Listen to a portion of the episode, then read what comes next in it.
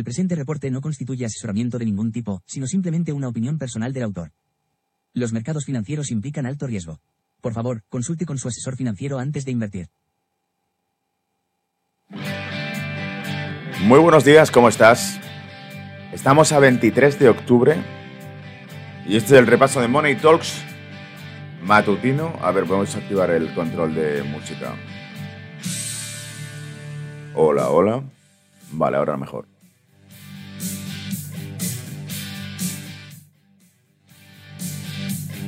Vale, en cuanto estéis me confirmáis si se me escucha bien, si podéis eh, recibir bien la señal. Estoy un poco afónico.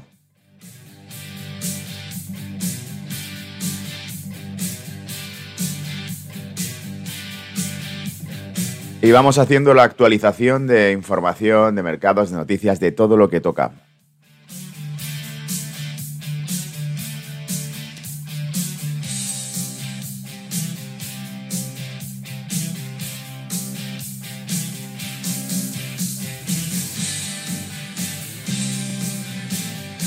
Voy abriendo mis redes para ir compartiendo contigo información fresca y novedades que he ido mencionando el fin de semana, incluso alguna que otra que he visto ahora, aparte de las noticias, de lo que es Trending Topic.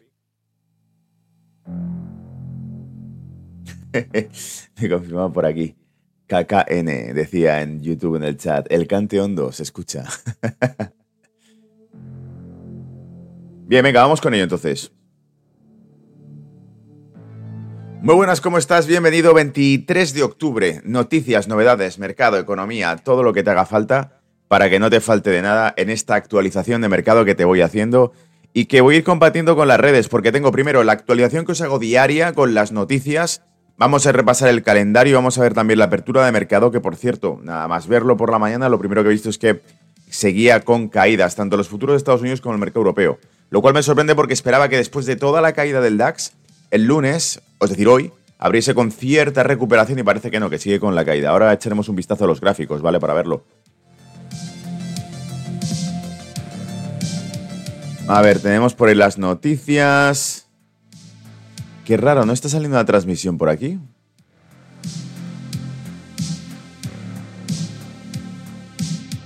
Mm, parece que no. Vamos a ver si la puedo ver.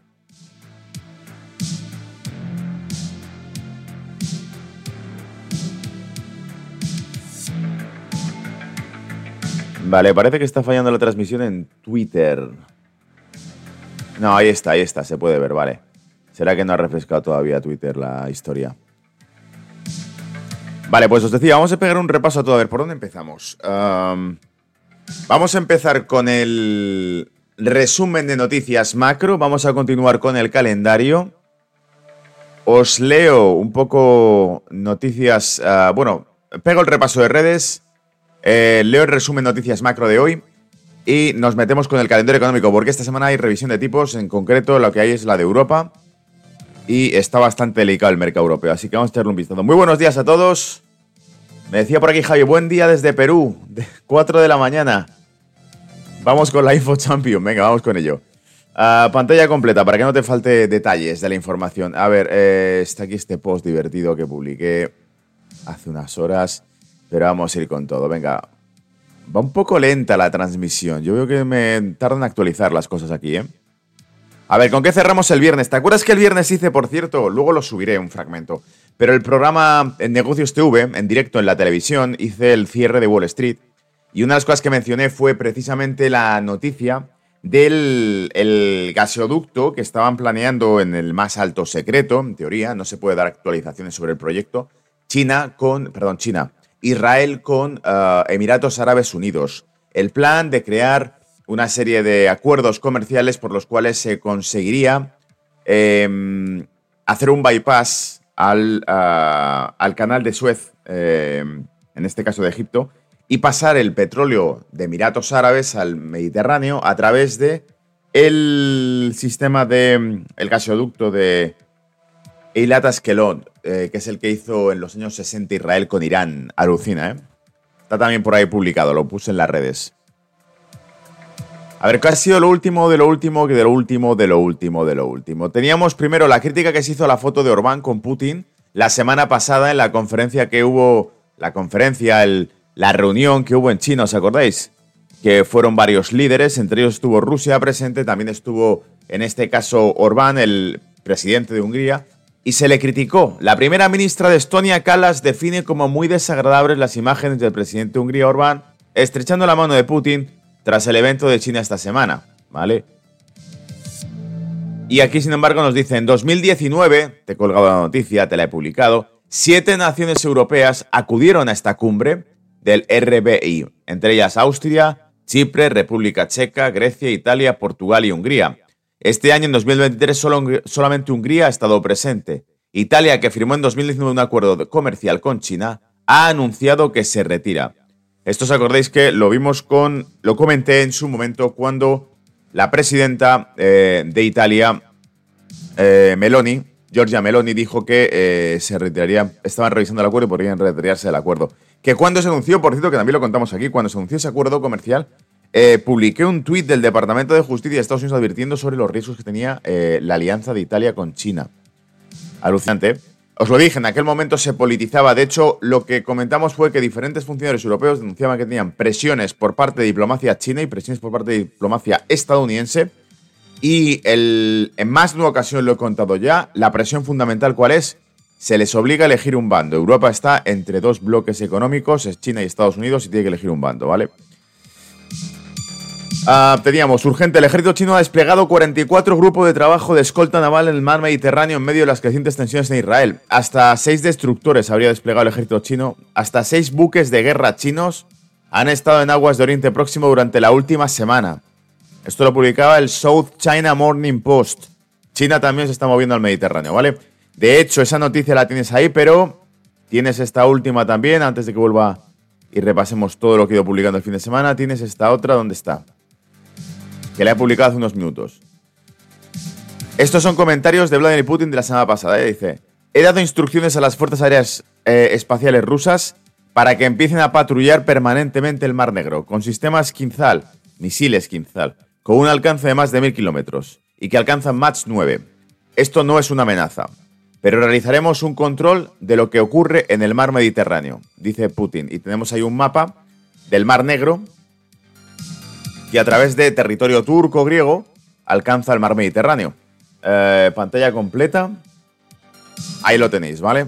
Se puede ver en el mapa cuál sería el grado de alcance que tendrían esos misiles. Si tienen un ratio de 1000 eh, kilómetros de alcance con Mach 9, pues evidentemente lo que está yendo Rusia, si se me planta, puedo lanzar varios misiles contra eh, buques o contra lo que. o los. Ah, portaaviones o lo que quiera que detecte yo en el Mediterráneo que es una amenaza, ¿vale? O sea que aquí lo que vemos es que tanto China como Rusia están moviendo sus peones también sobre el tablero a medida que eh, Estados Unidos hace un despliegue de fuerza en el Mediterráneo. Vuelvo otra vez para que no se me escape ninguna noticia de comentarte de lo que he ido publicando durante el fin de semana. Tenemos también otro comentario que me pareció muy interesante. Más moral y político que otra cosa. Más moral y político que otra cosa, pero aquí estaba Decía, eh, esto eran palabras del expresidente ruso Mendebev, que además, por cierto, sigue siendo parte del Consejo de Seguridad de Rusia, es decir, sigue siendo el que uno de los que opinan sobre qué hacer.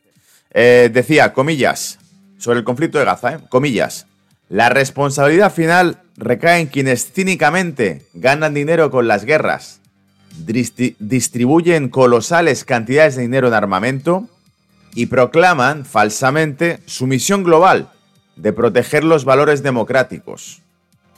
Lo ha dicho el expresidente de Rusia, Medvedev. Em, y evidentemente en relación al conflicto de Gaza, que nos lleva, por cierto, a otra de las noticias que vas a ver ahora después, que es que han alcanzado en Estados Unidos 1.7 trillones de dólares de déficit, el más grande histórico jamás registrado fuera de la época COVID, que alcanzó casi 3, 2.7 me parece, ¿vale? Es decir, sin COVID, sin pandemia y con la economía abierta, el mayor nivel de déficit que jamás se ha registrado. Cita que también puse, fue un meme que encontré que me pareció curioso, bastante divertido, y ponía, ¿terminará Zelensky como el resto de los que un día fueron aliados de Estados Unidos? Y ponía aquí la cita de Kissinger, Henry Kissinger, el estadounidense eh, más estratega que ha existido, el que llevó toda la política exterior de Estados Unidos durante años, Dice, puede ser peligroso ser enemigo de Estados Unidos, pero ser su amigo puede ser mortal. Esta es una cita de Henry Kissinger, junto con un meme que nos muestra la foto de Zelensky con cara de decepción. Esta fue una de las fotos que se hizo cuando fue invitado al G20, si no me equivoco. Y podemos ver pues todos los que han pasado por aliados de Estados Unidos y cómo han terminado. Tenemos el caso de eh, Noriega, que también fue, primero fue aliado de Estados Unidos en la región y después fue bombardeado y asesinado. Tenemos el caso de eh, Saddam Hussein, que recibió apoyo estadounidense cuando se enfrentó contra Irán. podéis ver en cada uno de los casos cómo em, van montando en el background de la foto una noticia en su momento sobre la persona en cuestión. The Guardian ponía por aquí. Manuel Noriega, de amigo de Estados Unidos, y decía por aquí también Gaddafi. ¿Cómo Gaddafi ha pasado de ser eh, de, villano a aliado? O algo así. Eh, la pérdida de aliados de América, por supuesto, la foto de Bin Laden, que fue entrenado, como ya sabes, por la CIA en los años 70 para combatir a los soviéticos en Afganistán. Hay fotos todavía por ahí de, de, Bin Laden con... ¿Quién fue? No me acuerdo, secretario de Seguridad Nacional o algo así, con uno de los presidentes en los 70, un tipo que, bueno, ahora no me acuerdo ya cómo era eh, el nombre del tipo, pero uno de los tipos también que tenía mayor influencia en la agenda o política exterior de Estados Unidos. Bueno, pues todos ellos pasaron a mejor vida y claro, el tema está en si Zelensky, aliado de Estados Unidos, también acabará en alguna portada un día como dictador que ha tenido que ser borrado del mapa porque bla, bla, bla. ¿Vale? Un meme por aquí, más cosas. Los precios de la vivienda nueva en China cayeron por tercer mes consecutivo en septiembre, un 0,2 menos que en agosto. Un periodo tradicionalmente de máxima compra de viviendas, según mostraron datos oficiales el jueves. Esta es una noticia que podías encontrar a través de Reuters y que te he linkeado por si te la quieres leer. El sector inmobiliario chino es lo único que queda por eh, mostrar algo de recuperación. La economía china ha mostrado buenos datos, los repasábamos la semana pasada, ¿os acordáis? Que fue mejorando sus datos, pero nos queda eh, el sector inmobiliario chino como uno de los sectores que todavía está debilitado, ¿vale? Bien, ahora sí, las noticias, te hago un repaso de las noticias y nos metemos ya con el calendario económico.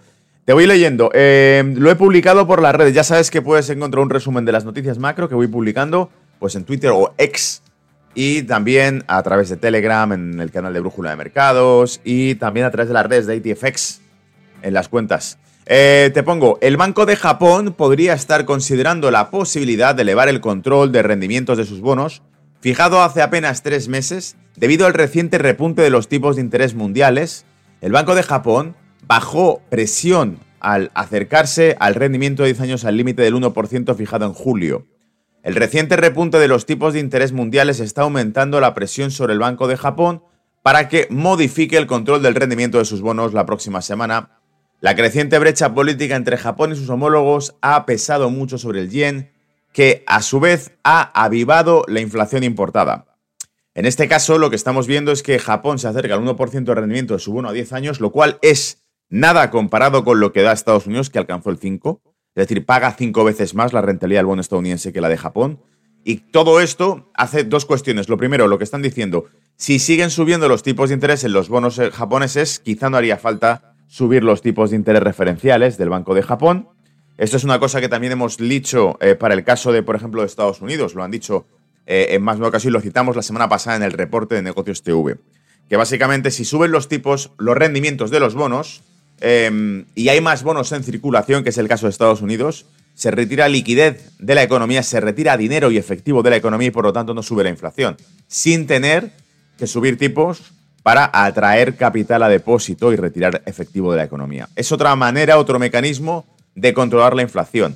Por eso decían, quizá no le haga falta modificar su política si siguen subiendo los rendimientos. Sin embargo, lo que sí le hará falta, que es lo que marca aquí, es modificar las, los rendimientos, dice, el control de rendimiento de sus bonos la próxima semana. Esto es interesante de cara a, vamos a sacarlo ahora también, aunque luego lo pongo en la parte de gráficos, el par dólar yen, que está extremadamente elevado, fíjate. Acercándose a niveles de los años 90 y sobre todo llamando a las puertas de los máximos del año pasado, cuando el dólar machacó al yen. Llegó a un máximo de 151,94 y estamos ahora mismo en 149,93. Nos estamos aproximando a las puertas de esos niveles y en torno, como lo dije, 153, 152,50, incluso 155, 160, son los niveles que se veían en 1990, verano de 1990. Es decir, no has visto nunca el yen a esos niveles. Y por supuesto, el problema que trae esto es que no puede contenerlo, no puede mantener ese nivel en el yen, ah, porque evidentemente las importaciones, y es un país importador, salen cada vez más caras. Por lo tanto, tendrán que modificar la política monetaria para poder contener los precios, por ejemplo, de la energía que está en dólares. Les sale cada vez más caro todo, ¿vale? Eh, otra noticia más, continuamos. El próximo movimiento del Banco Central Europeo es incierto. ¿Por qué? Porque el jueves hay anuncio de tipos de interés, hay discurso de también de, em, creo que es el miércoles, em, tenemos el discurso de la presidenta del Banco Central Europeo, Christine Lagarde. Dice, con una posible subida de tipos de interés, pero no se espera al menos hasta julio. Según una encuesta realizada por Reuters entre economistas, es poco probable que el Banco Central Europeo flexibilice su política monetaria al menos hasta julio. No habrá recortes hasta julio, no habrá recortes hasta julio, y sobre todo lo que queda pendiente es que quizá incluso suban tipos, no que los recorten, sino que suban tipos, ¿vale? Que queda un poco confuso tal como lo he puesto aquí, pero es básicamente eso. Eh, subida de tipos porque la tasa de inflación en Europa sigue estando por encima de los niveles tolerables o permitidos. Y en todo caso, recorte de tipos porque lo necesita porque se encuentra en una situación de crisis. Europa está en recesión económica. Ese recorte de tipos, ese estímulo, no llegaría por lo menos hasta julio según una encuesta. Ya veremos, ¿vale? Ya veremos cómo acaba la película con eso. Em, y os decía, el calendario, lo tenemos, vamos a sacar también por aquí el calendario, pero la cuestión está en que creo que es miércoles, es el discurso de Lagarde y el jueves la declaración de tipos. Creo que no cae el mismo día, voy a verlo por aquí, ¿vale? Creo que no cae el mismo día, la declaración de tipos cae el jueves y creo que el discurso de Lagarde toca el miércoles, por lo tanto, le añade más juego al mercado, ¿vale? Te pasan la pelota, te tiran a portería sin que haya todavía posición del resto de jugadores. Es decir, sabremos eh, el tipo oficial decidido por el Banco Central Europeo el jueves, pero si no me equivoco, Lagarde hablará el miércoles. ¿Qué es esto? A ver, ah, nos preocupamos por tu privacidad. Estoy sacando. Ah, voy a sacar también, por cierto, ya que estoy sacando mientras tanto el calendario. Vamos a sacar también los datos de inflación y de eh, interés. Ahora sí, pantalla. Vale, tenemos aquí el calendario, datos importantes.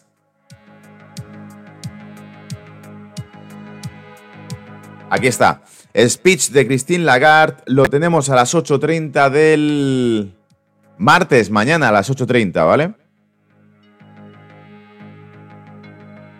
PMI de la zona euro, varios datos de la zona euro, ta, ta, ta, ta. Y miércoles El IFO de confianza de clima económico en Alemania sale el miércoles, ta, ta, ta. El miércoles también sale ventas de Estados Unidos de vivienda, decisión de tipos de interés del Banco de Canadá, inventarios de petróleo de Estados Unidos. Y tenemos discurso de Powell el miércoles también. Y ya el jueves, ahora sí, Tendríamos por aquí depósito, facilidad de depósito, margen. Decisión de tipos de interés a las 8 y cuarto de la mañana, hora de Londres, del jueves. ¿Vale? Así que atentos. Habrá, habrá mambo esta semana. Palabras de Christine Lagarde y al día siguiente palabras de Powell. Ya sabéis que lo suelen hacer así. Un día habla uno, el día siguiente habla otro y así lo que provoca uno del mercado lo desprovoca el otro, ¿vale? Eh, y te decía, la tasa de inflación y la tasa de interés de la zona euro están ahora mismo, la tasa de interés está al 4,50 con una tasa de inflación del 4,30 en la zona euro. O sea, ha ido cayendo la inflación fuertemente, porque estábamos hablando que estamos en torno al 5, 5 y algo, el último dato publicado. Vamos a echarle un vistazo y así podemos ver exactamente cuál está siendo la evolución de la tasa de inflación en Europa. 5.2 será la última, publicada en agosto, 4.3 la de septiembre, muy buena, ¿vale?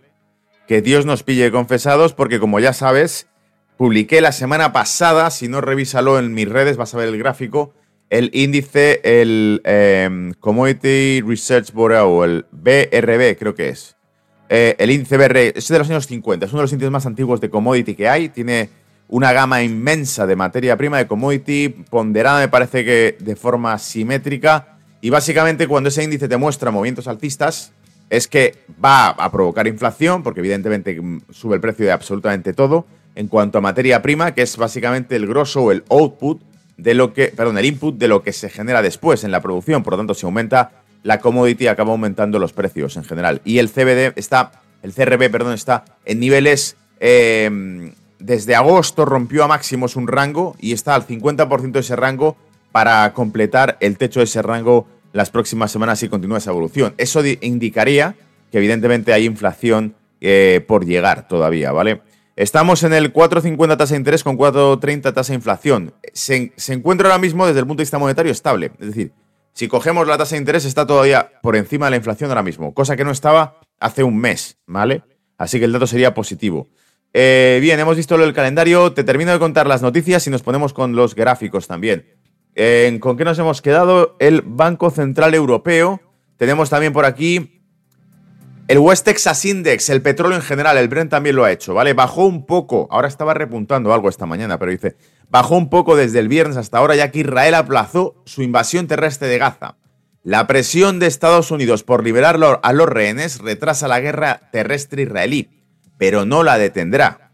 Es decir, el gobierno israelí ha prometido que hará esto, que entrará en Gaza, ya dijo a las tropas la semana pasada, el primer ministro, ministro de Defensa, dijo a las tropas la semana pasada que estaban viendo Gaza desde fuera, pero pronto lo verían desde dentro. Esas fueron las palabras que se hicieron eco en muchos medios de comunicación diciendo esto significa que, que, que las va a meter dentro de Gaza. Em, continúa, el déficit presupuestario de Estados Unidos ha alcanzado el 1.7 trillones, no billones, trillones de dólares, el mayor que se ha registrado fuera de la era de la pandemia COVID-19. Durante la era de la pandemia alcanzó 2.7, ahora está en 1.7 sin motivo. Es decir, el motivo único es los anuncios de Joe Biden de eh, mandar dinero a cualquier, cualquier guerra, cualquier conflicto que exista fuera. Por eso leíamos las palabras del expresidente de Rusia, ¿no? que quienes son culpables al fin y al cabo son aquellos que arman las guerras y las que hacen negocio con esas guerras.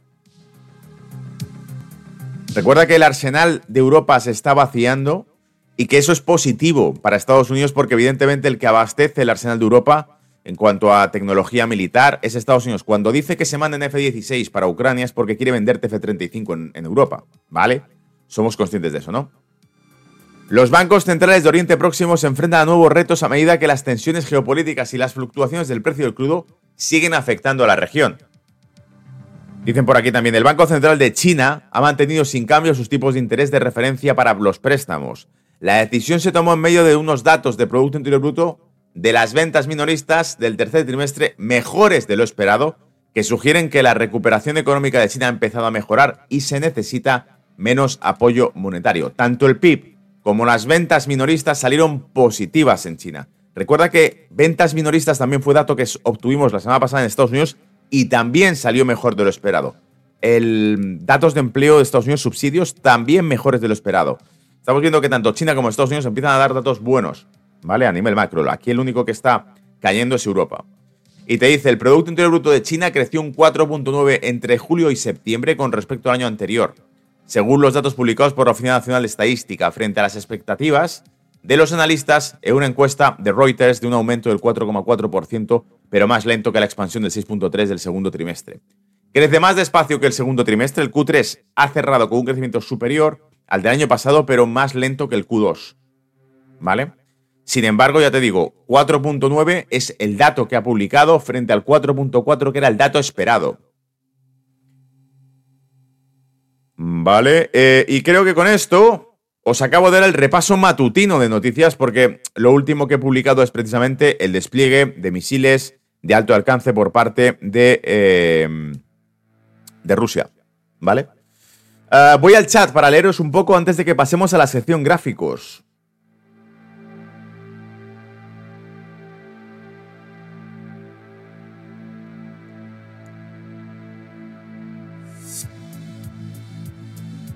Gracias, Leino. Me decía Leino por aquí que en Twitter aparecía como vídeo no disponible. Em, espero que se haya solucionado porque cuando yo lo he pinchado me, cargaba, pero de primeras no aparecía el vídeo en, Twitter. Anthony me saluda por aquí, muy buenos días. Acaba de recibir la notificación Anthony desde Perú. Por aquí me decía Alet, eh, Alet Bastet, me decía, como siempre, la mejor información aquí en Brújula. Gracias, Gonzalo, saludos. Muchas gracias. Javier, eh, Javi Benman me decía, subida de tipos, pero si siguen imprimiendo más papeles verdes. Y aquí Ferfer, que Ferfer está presente por aquí, muchas veces lanza por aquí comentarios brutales. Aquí Ferfer decía en el chat, Javi, tienes que financiar la economía circular de la guerra con dinero del monopolio dólar para que tus impuestos públicos recaigan en los señores de la guerra y en la economía de las élites. Iván decía, hay que levantar muchas capas para saber por qué Gaza ahora eh, tiene sacrificios... que eso siempre decía Iván, madre mía. La historia es más siniestra de la que nos podemos imaginar, siempre, lamentablemente, ¿vale? Siempre. Hemos hablado aquí del, de varias cuestiones. Hemos hablado, se ha hablado ya... Eh, acabo de actualizar ya el chat, con esto cerramos, ¿vale? Os he hablado ya de varias cuestiones. Primero, los yacimientos gasísticos y petroleros que tiene Gaza, que son explotados desde el año 99 por British Gas. Desde el año 2006 gobierna en la franja de Gaza jamás Luego está la parte palestina de Cisjordania, que de momento no les interesa, aunque también te digo, lo he leído este fin de semana, accidentalmente ya han caído bombas israelíes, tanto en Líbano, en Egipto, un cañonazo de un tanque contra una eh, torre vigía egipcia, ¿vale? Contra un puesto de control egipcio. Pero pidió disculpas el gobierno de Israel, dijo que había sido totalmente accidental. Eh, al principio dijeron que había nueve heridos, pero después dijeron que, que habían sido daños menores, ¿vale? Eh, la parte egipcia. Entonces, que no, no pasaba nada, básicamente. Pero también Cisjordania creo que ha sufrido algún ataque que otro. Entonces, la única región que está bajo guerra total es la de Gaza, que evidentemente Gaza es la que más puede interesar porque primero termina ya con la parte de Gaza, se lo liquida, Gaza ha ido reduciéndose territorialmente, Israel ha ido ocupando territorio y territorio y territorio hasta que consiga conquistar toda la costa mediterránea, que es lo que le queda, una fracción de Gaza, que podría ser costa mediterránea eh, israelí, pues la, tiene Gaza. Bueno, pues esa parte es la que se está disputando. Y justo enfrente de esa parte están los yacimientos que está explotando British Gas, con CCC, otra compañía eh, petrolera gasística griega, y con un 10% de la explotación a, manos de la autoridad de Gaza, que es en este caso Hamas, que es una organización extremista contra Israel. Aunque muchos hablan también, como también se habló de que el ISIS fue fundado por eh, Estados Unidos, bueno, en este caso por la administración Obama. Donald Trump dijo literalmente en público, lo he dicho más de una ocasión, que el ISIS fue creado por, por Obama y por Hillary Clinton. Eh, y en este caso también muchos especulaban eh, sobre las relaciones o por qué jamás existía eh, con consentimiento de Netanyahu, ¿vale? Que esto es la propia población israelí protestando contra Netanyahu. Casos de corrupción también que ha tenido Netanyahu, protestas de miles de personas en Tel Aviv durante los últimos meses, incluso durante el año anterior. Eh, dicen, bueno, que puede ser también una maniobra política para reforzarlo, para trincherarlo en el gobierno, porque si no, tiene que ser depuesto y además juzgado, ¿vale? Por temas de corrupción que no he investigado. Entonces tampoco voy a hablar mucho más de ello, ¿vale? Eh, entonces teníamos esa cuestión y también el plan secreto, que es el que conté el fin de semana y que subiré, cortaré una fracción del vídeo del viernes noche donde conté todo esto, para que se pueda ver el tema en particular. Una noticia de Bloomberg Economics nos contaba que existía un plan entre Israel y Emiratos Árabes Unidos para exportar Em, el petróleo con salida del Mar Rojo al Mar Mediterráneo a través de Israel y a través de lo que os he contado, el gasoducto eh, Eilat Askelon, que es donde están uh, las refinerías de petróleo israelíes, eh, para que pasen de un lado de la costa hacia el otro. Entran por el Mar Rojo y acaban en el Mar Mediterráneo. ¿vale? Y esto evitaría, sería un canal de comercialización de crudo que evitaría el canal de Suez, pero que no evitaría el estrecho de Hormuz iraní. ¿Vale? Evitaría el canal de Suez egipcio, pero no el estrecho de Hormuz iraní.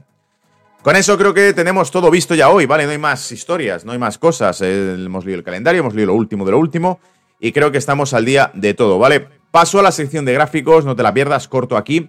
Y nos vemos ahora en breve para peguemos un repaso del mercado que está súper caliente. La semana pasada fue brutal, fue épico. El viernes terminó en apocalíptico, ¿vale? Completo, todo en rojo brutal la caída que tuvo el viernes el mercado. Eh, esta semana tenemos, bueno, publicaré también vídeo de resultados de Meta, pero básicamente lo que hemos visto es que las primeras cuestiones que van a añadir volatil el mercado son los discursos de Christine Lagarde, el discurso de Jerome Powell y la declaración de tipos del Banco Central Europeo. No te olvides de la de Canadá también, El dólar canadiense está muy calentito por varios motivos. Uno, por la volatilidad del crudo.